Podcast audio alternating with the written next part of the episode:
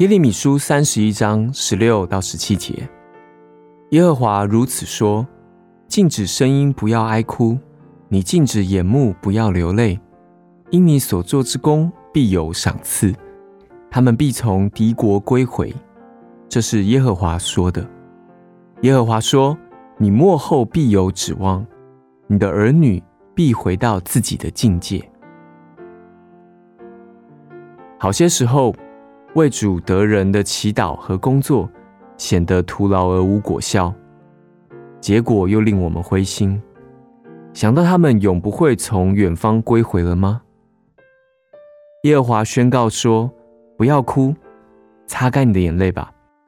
你的辛劳、你的祈祷都将要得到报偿。前面的日子满有盼望，神应许你的儿女必要归回。”只要你忍耐等候，抓住这应许，你的辛劳必得报偿，你的祷告也必蒙垂听。否则的话，你将疲劳灰心。不要因眼泪或灰心失望而视觉模糊，以致你看不见主。凭信心祈祷，在盼望中工作，主必报偿你。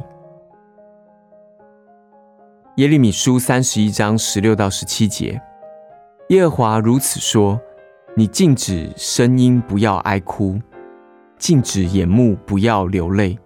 因你所做之功必有赏赐，他们必从敌国归回。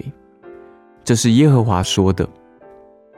耶和华说：你末后必有指望，你的儿女必回到自己的境界。